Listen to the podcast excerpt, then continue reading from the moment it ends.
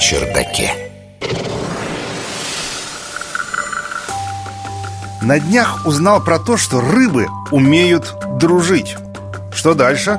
Проводы с почестями в последний путь у насекомых? Университеты у амеб? Научный журналист Егор Быковский. Конечно, про университеты у амеб тут я точно перегнул палку. Но дружба у рыб, думаете, была для меня менее удивительна? Конечно, ученик начальной школы, может, и не удивился бы вовсе. Он наверняка смотрел фильм «В поисках Немо», там вообще все рыбы или дружат, или враждуют, что в сущности почти то же самое, та же эмоция, но с обратным знаком. Но те, кто хорошо учились в школе, а уж тем более в университете, знают, что у рыб с высшими когнитивными функциями, как бы это помягче сказать, большой напряг. Они слишком далеко от нас на эволюционной лестнице. Они появились на Земле почти полмиллиарда лет назад.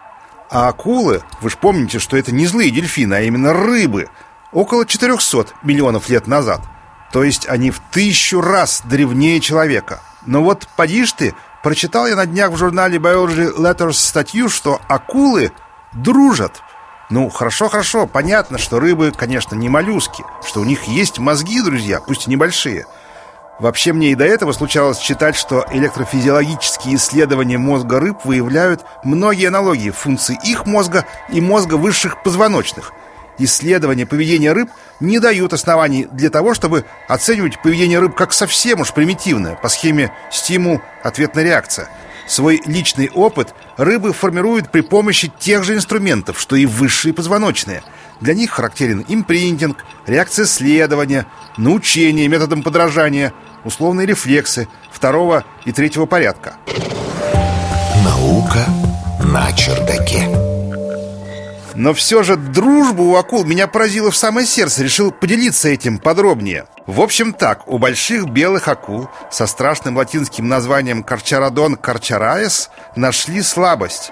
Грозные океанские хищники, оказывается, не любят быть совсем уж одинокими И заводят дружбу, когда рыщут по океанам в поисках крупной добычи Социальную жизнь акул удалось изучить исследователям из штата Флорида, которые наблюдали за повадками шести суперхищников у мексиканского побережья, тремя самцами и тремя самками. Выяснилось, что акулы склонны держаться во время поисков добычи парами, причем с особями своего пола, и что они могут образовывать весьма устойчивое объединение, не распадавшееся, по крайней мере, в течение нескольких дней – Возможно, впрочем, что за этим стоят вовсе не сентиментальные чувства, а попытки обучиться чужому успеху в деле охоты, потому что обычно они подолгу оставались рядом с другими особями, если тем удавалось одолеть особенно крупную добычу. И знаете, что я вам скажу, друзья?